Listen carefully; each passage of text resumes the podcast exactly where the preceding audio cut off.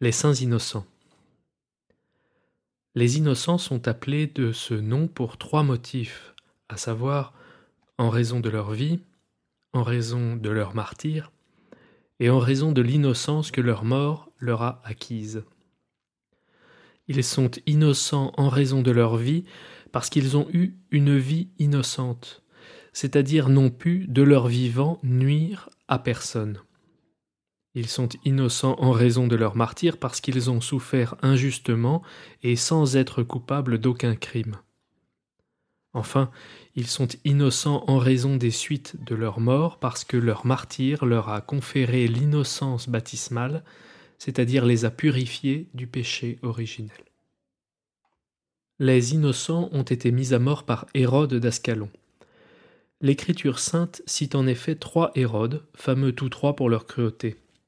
Le premier est appelé Hérode d'Ascalon, c'est sous son règne qu'est né le Seigneur et qu'ont été mis à mort les innocents. Le second s'appelle Hérode Antipas, c'est lui qui a ordonné la décollation de Saint Jean.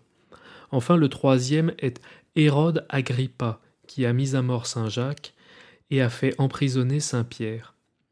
C'est ce que résument ces deux vers Ascalonita necat pueros, Antipa Ioannem, Agrippa Jacobum, Claudens in carcere petrum. Mais racontons brièvement l'histoire du premier de ces Hérodes. Antipater l'Iduméen, comme nous le lisons dans l'histoire scolastique, prit pour femme une nièce du roi des Arabes et eut d'elle un fils qu'il appela Hérode, et qui fut surnommé ensuite Hérode d'Ascalon. Celui-ci fut fait par César Auguste roi de Judée, ce fut la première fois que la Judée reçut un roi étranger. Cet Hérode eut à son tour six fils Antipater, Alexandre, Aristobule, Archélaus, Hérode Antipas et Philippe. Alexandre et Aristobule, nés de la même mère qui était juive, furent envoyés dans leur jeunesse à Rome pour s'y instruire aux arts libéraux.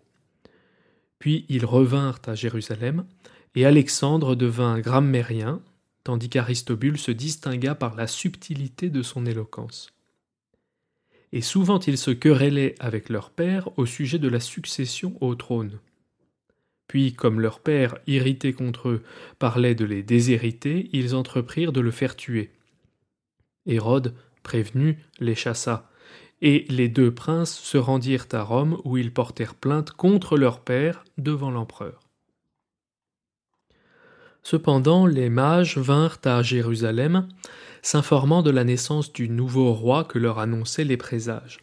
Et Hérode, en les entendant, craignit que, de la famille des vrais rois de Judée, un enfant ne fût né qui pourrait le chasser comme usurpateur. Il demanda donc au roi mage de venir lui signaler l'enfant royal dès qu'il l'aurait trouvé, feignant de vouloir adorer celui qu'en réalité il se proposait de tuer. Mais, les mages s'en retournèrent dans leur pays par une autre route. Et Hérode, ne les voyant pas revenir, crut que, honteux d'avoir été trompé par l'étoile, il s'en était retourné sans oser le revoir, et là-dessus il renonça à s'enquérir de l'enfant. Pourtant, quand il apprit ce qu'avaient dit les bergers et ce qu'avaient prophétisé Siméon et Anne, toute sa peur le reprit, et il résolut de faire massacrer tous les enfants de Bethléem, de façon que l'enfant inconnu dont il avait peur périt à coup sûr. Mais Joseph, averti par un ange, s'enfuit avec l'enfant et la mère en Égypte, dans la ville d'Hermopolis, et y resta sept ans jusqu'à la mort d'Hérode. Et Cassiodore nous dit, dans son histoire tripartite, qu'on peut voir à Hermopolis, en Thébaïde, un arbre de l'espèce des persides qui guérit les maladies si l'on applique sur le cou des malades un de ses fruits ou une de ses feuilles ou une partie de son écorce. Cet arbre, lorsque la Sainte Vierge fuyait en Égypte avec son fils, s'est incliné jusqu'à terre et a pieusement adoré le Christ. Or, pendant qu'Hérode méditait le massacre des enfants, lui-même fut mandé par lettre devant Auguste pour se défendre de l'accusation de ses deux fils. Et après qu'il eut discuté avec ses fils en présence de l'empereur, celui-ci décida que les fils devaient obéir en tout à leur père, qui était libre de laisser son trône à qui il voudrait. C'est alors qu'Hérode, revenu de Rome, et rendu plus audacieux par la confirmation de la faveur impériale, ordonna de tuer tous les enfants âgés de moins de deux ans. Cet ordre s'explique fort bien si l'on songe que le voyage d'Hérode à Rome, ayant duré un an, un espace de près de deux ans devait s'être écoulé depuis le moment où l'étoile avait révélé aux mages la naissance de l'enfant royal. Mais saint Jean Chrysostome croit que le décret d'Hérode ordonnait au contraire le massacre de tous les enfants ayant plus de deux ans, car l'étoile, d'après lui, serait apparue aux mages un an avant la naissance de Jésus, et Hérode était resté un an à Rome, et sans doute il s'imaginait que, lorsque l'étoile était apparue aux mages, l'enfant était déjà né. Le fait est que certains os des saints innocents, qui se sont conservés, sont trop grands pour provenir d'enfants de moins de deux ans, encore qu'on puisse dire que peut-être la taille humaine était alors beaucoup plus grande qu'elle ne l'est aujourd'hui.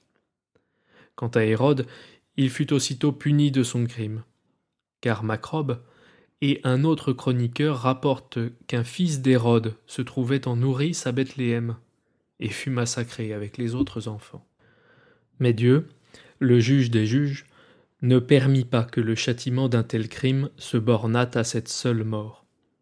L'homme qui avait privé de leurs fils des pères sans nombre fut lui-même misérablement privé des siens. En effet, Alexandre et Aristobule devinrent de nouveau suspects à Hérode. Un de leurs complices révéla qu'Alexandre lui avait promis beaucoup de présents s'il parvenait à empoisonner son père.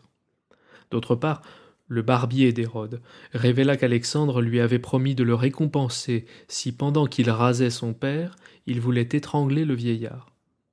Aussi Hérode, dans sa colère, les fit-il mettre à mort et il finit par déposséder de sa succession au trône son fils aîné Antipater au profit de son autre fils Hérode Antipas. Et comme il avait en outre une affection toute paternelle pour les deux enfants d'Aristobule, Hérode Agrippa et Hérodiade, femme de son fils Philippe, Antipater se prit à l'égard de son père d'une haine si violente qu'il essaya de l'empoisonner. Et Hérode l'ayant su, le fit jeter en prison. C'est à cette occasion que César Auguste dit à ses familiers J'aimerais mieux être le porc d'Hérode que son fils, car, en sa qualité de juif, il épargne les porcs, tandis qu'il tue ses fils. Quant à Hérode lui-même, il avait environ soixante-dix ans lorsqu'il fut frappé d'une grave maladie. Il avait une fièvre très violente, une décomposition du corps, une inflammation des pieds, des vers dans les testicules, la laine courte et une puanteur insupportable. Placé par les médecins dans un bain d'huile, il en fut retiré quasi mort. Mais en apprenant que les Juifs attendaient avec joie l'instant de sa mort, il fit jeter en prison des jeunes gens des plus nobles familles de tout le royaume, et dit à sa sœur Salomé Je sais que les Juifs vont se réjouir de ma mort, mais beaucoup d'entre eux s'en affligeront si tu veux obéir à ma recommandation. Et dès que je serai mort, faire égorger tous les jeunes gens que je tiens en prison, car de cette manière toute la Judée me pleurera, malgré elle. Il avait l'habitude de manger, après tous ses repas, une pomme qu'il pelait lui-même. Et comme une toux affreuse le torturait, il tourna contre sa poitrine le couteau dont il se servait pour peler sa pomme mais un de ses parents arrêta sa main et l'empêcha de se tuer. Cependant, toute la cour, le croyant mort, se remplit de cris, et Antipater s'en réjouit fort dans sa prison, et promit de récompenser ses gardiens s'il le délivrait. Ce qu'apprenant, Hérode fit tuer son fils par des soldats, et nomma pour lui succéder Archélaus. Il mourut cinq jours après, ayant été très heureux dans sa fortune politique, mais très malheureux dans sa vie privée. Salomé, sa sœur, fit remettre en liberté tous ceux que le roi lui avait ordonné de tuer. Voilà du moins ce que nous lisons dans l'histoire scolastique. Mais Rémy, dans son commentaire de saint Matthieu, dit au contraire qu'Hérode se transperça du couteau dont il se servait pour peler ses fruits, et que Salomé, sa sœur, fit mettre à mort tous ceux qui l'avaient jetés en prison. Jacques de Voragine, La légende dorée, traduit du latin par Théodore de Viseva et lu par Hervé Gasser.